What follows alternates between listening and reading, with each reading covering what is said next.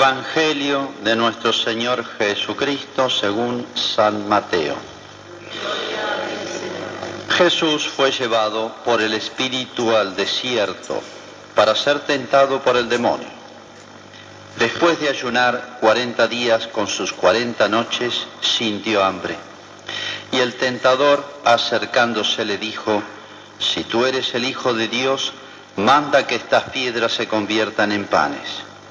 Jesús le respondió, está escrito, el hombre no vive solamente de pan, sino, de toda palabra que sale de la boca de Dios. Luego el demonio llevó a Jesús a la ciudad santa y lo puso en la parte más alta del templo, diciéndole, si tú eres el Hijo de Dios, tírate abajo, porque está escrito, Dios dará órdenes a, a sus ángeles y ellos te llevarán en sus manos para que tu pie no tropiece con ninguna piedra. Jesús le respondió, también está escrito, no tentarás al Señor tu Dios. El demonio lo llevó luego a una montaña muy alta. Desde allí le hizo ver todos los reinos del mundo con todo su esplendor y le dijo, te daré todo esto si te postras para adorarme. Jesús le respondió, apártate, Satanás, porque está escrito, adorarás al Señor tu Dios y a Él solo rendirás culto. Entonces el demonio lo dejó y unos ángeles se acercaron para servirlo. Es palabra del Señor.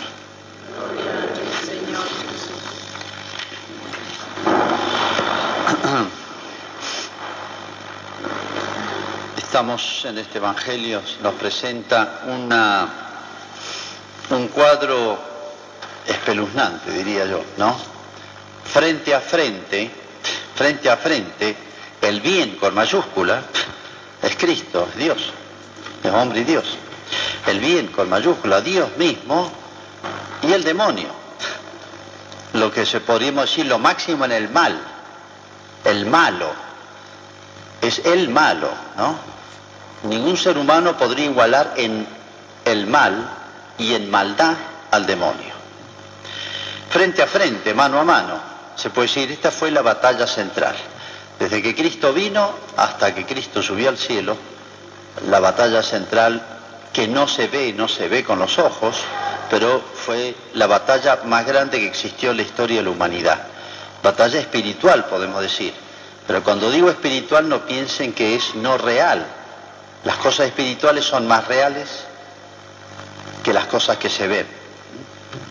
Pero vamos a ver un poquito este, qué enseña este cuadro, porque todo lo que hizo Jesús, lo que dejó de hacer, lo que hizo, cómo lo dijo, lo que dijo, cómo lo dijo y todo, son todas, hasta las menores cosas, enseñanzas para nosotros.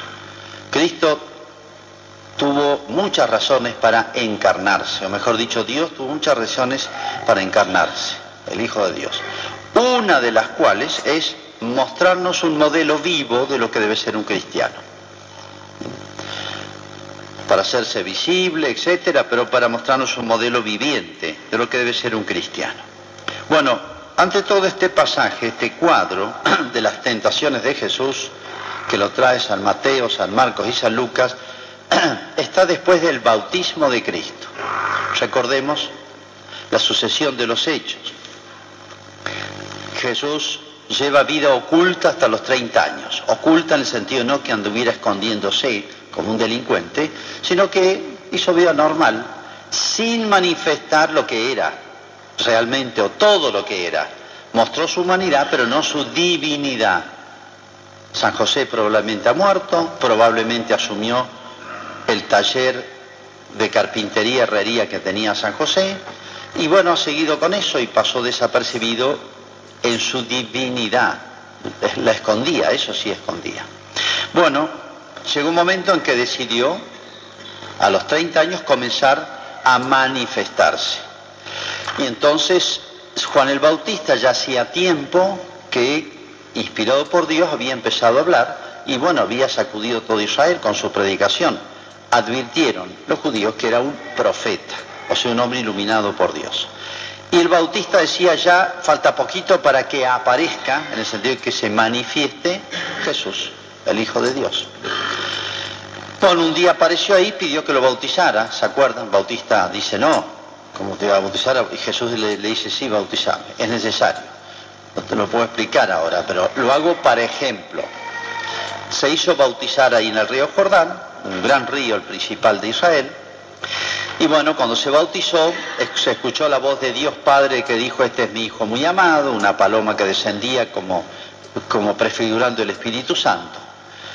Bueno, luego de este cuadro, imagínense, habrán habido muchas conversaciones, eh, San Juan el Bautista le presenta ahí lo que van a ser los primeros apóstoles, discípulos y apóstoles, ahí estaba eh, Pedro y Juan, Santiago, Andrés, habían varios que eran discípulos de Juan el Bautista. Y Bautista se los transfiere a Jesús.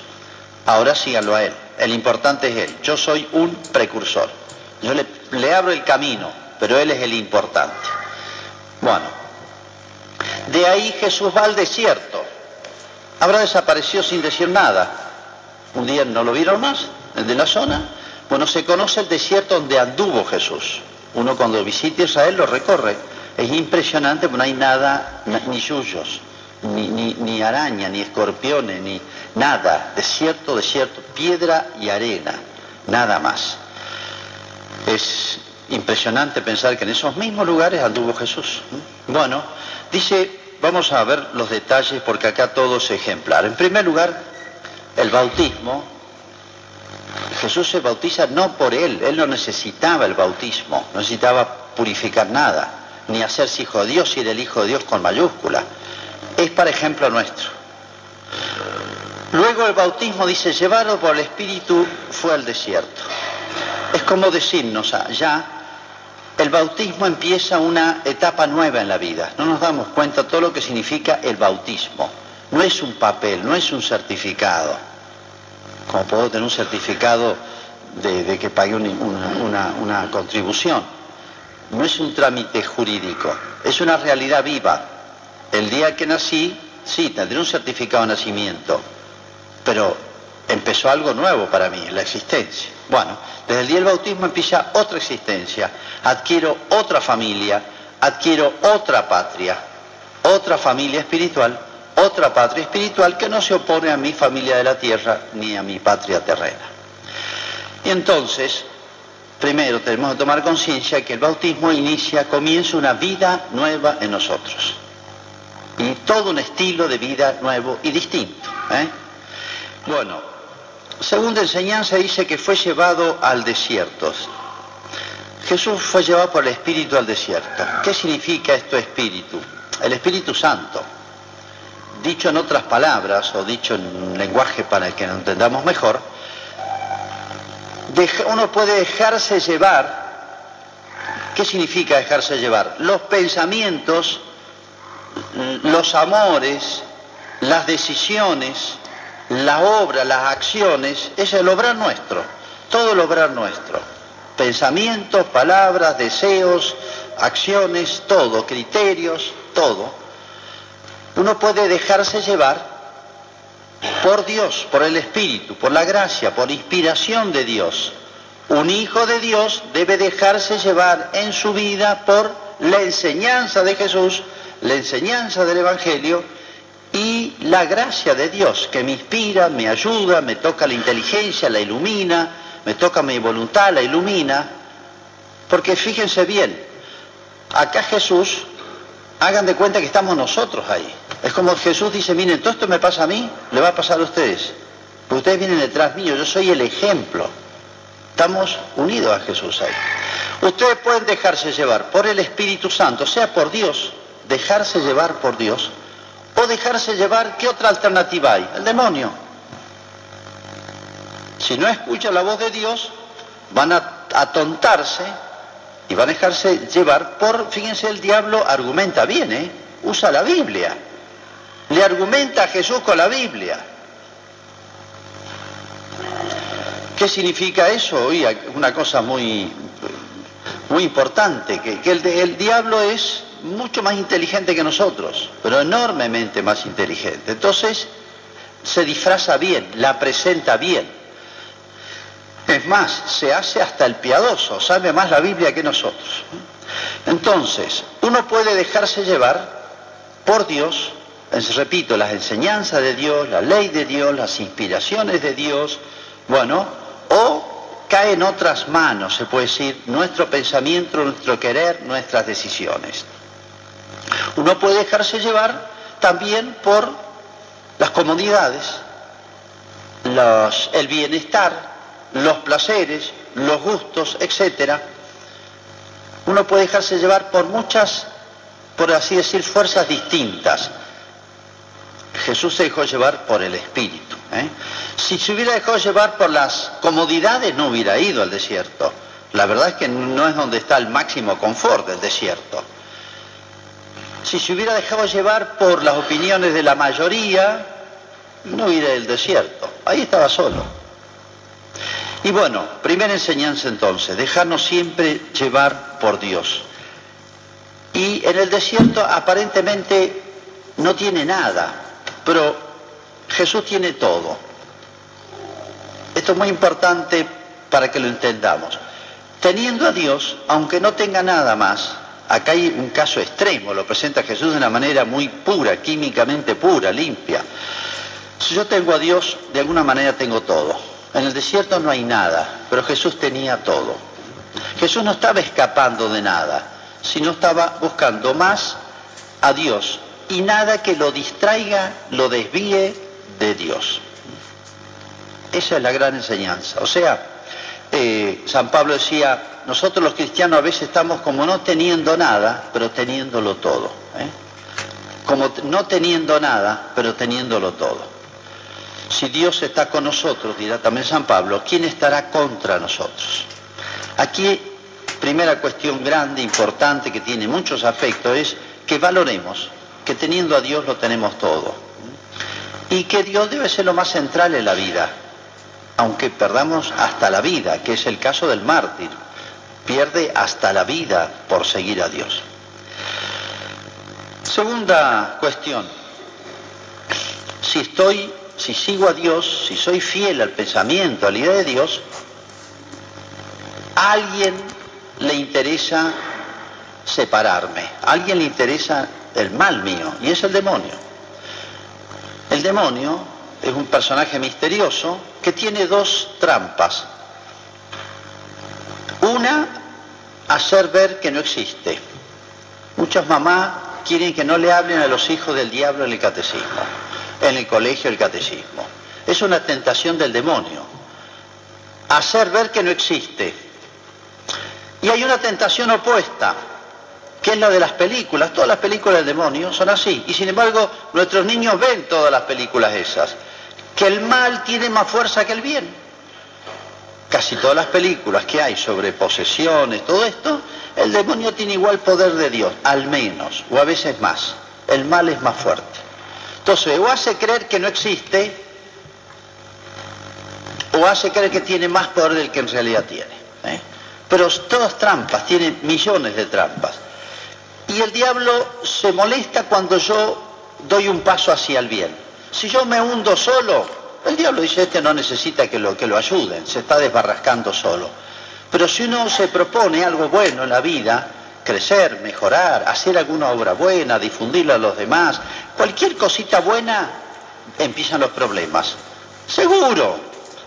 Muchos dicen, bueno, yo hice un retiro, yo cambié, aprendí cosas, hice catecismo adulto, lo que sea, y, justo empecé, retomé la misa, cosas que había dejado mucho antes, mi oral en la capilla de adoración, y he tenido un montón de problemas, pero es lo lógico.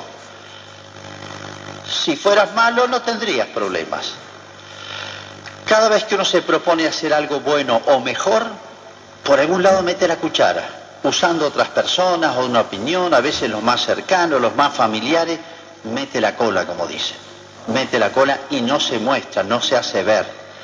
Claro, el demonio probablemente no sabía quién era Jesús, porque le dice, si eres el Hijo de Dios, probablemente sospechara, lo está tanteando, pero si el diablo se le animó a Adán y lo hizo caer, a Eva y la hizo caer, a David y lo hizo caer, a Salomón y lo hizo caer, a Moisés y lo hizo caer, a San Pedro y lo va a hacer caer, el diablo se le anima a todos, no se nos va a animar a nosotros.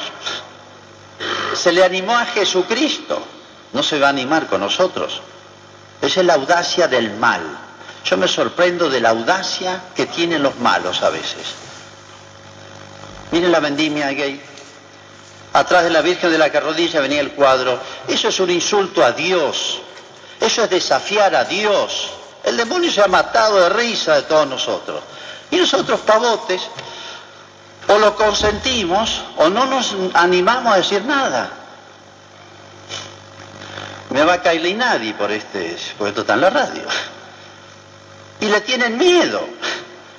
Son un grupito, audaces. Mira dónde han llegado. Pronto van a sustituir a la Virgen. Le va a molestar la Virgen. Yo sacaría a la Virgen de la carrodilla, no la mandaría más, yo que el obispado. No podemos mezclar las cosas de Dios con las de Satanás. Es audaz, es el ánimo de Jesucristo. Y sigo. Se nos anima a nosotros porque le molesta el bien de otro. Es difícil pensar tan, con tanta malicia. A veces los hombres no somos capaces de tanta malicia que nos molesta el mal del otro, se llama la envidia eso. Nos molesta el mal de otro y nos alegra el bien, eh, perdón, nos molesta el bien de otro y nos alegra el mal de otro. Eso es el diablo, es la esencia del diablo. Y anda, está. Y anda dando vuelta por el mundo y, bueno, así arrancó Jesús como diciendo, miren, eh, eh, ser cristiano es algo grandioso, Habló Dios y dijo, este es mi hijo, y se me abre el cielo, se me abre la eternidad. Se me, algo, se me abre algo infinitamente grande. Pero atento que algo tan grande despierta la malicia, despierta todo el veneno de alguien que existe y quiere impedirle llegar al cielo. Y le va a poner mil obstáculos hasta el día de la muerte.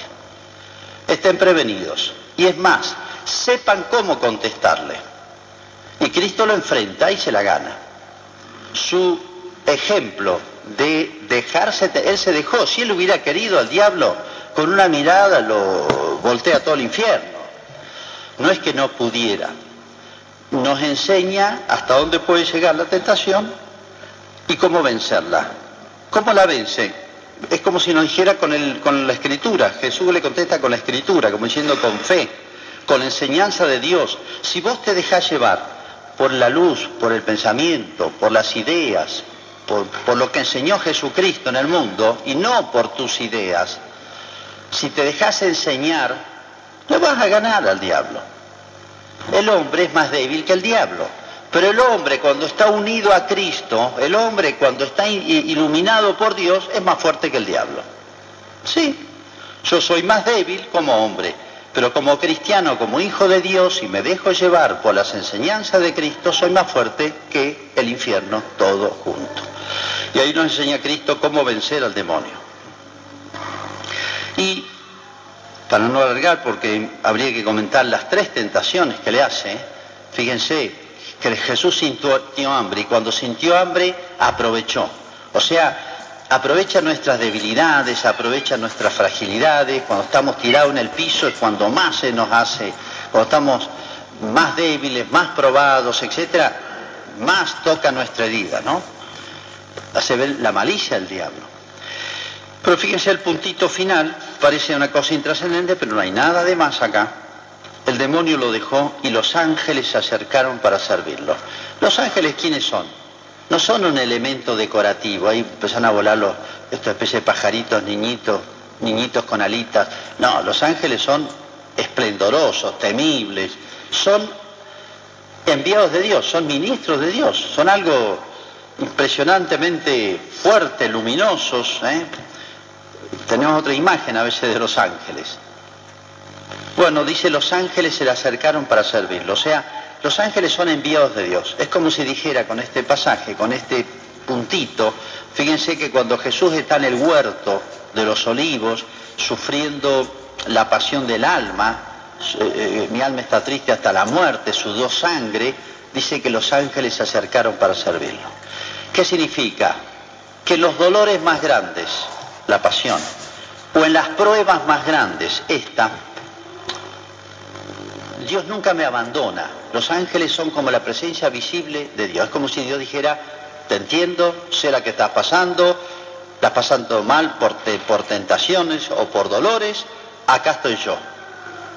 Los ángeles significan siempre la ayuda de Dios, la ayuda eficaz y real de Dios. Bueno, esto es la vida cristiana, como diciendo Cristo, miren, yo les voy a mostrar, esto lo contó él después porque aquí no había ningún testigo, se lo ha hablado los apóstoles mucho, han tenido muchas oportunidades y le explicó todo esto. Están los tres evangelios con pequeños detalles, pero este cuadro, siguiente al bautismo, es muy importante. Es como decir, miren, aquí de una manera simplificada les voy a mostrar lo que es la vida del Hijo de Dios, del cristiano sobre la tierra. Pero ánimo, no están solos, yo he vencido al mundo, les dijo a Cristo en la última cena, no teman, yo he vencido al mundo, o sea, yo he vencido al demonio. Péguense a mí, únanse a mí y ustedes también van a vencer y van a caminar hacia el cielo. Hacemos nuestra profesión de fe. Creo en un solo Dios, Padre Todopoderoso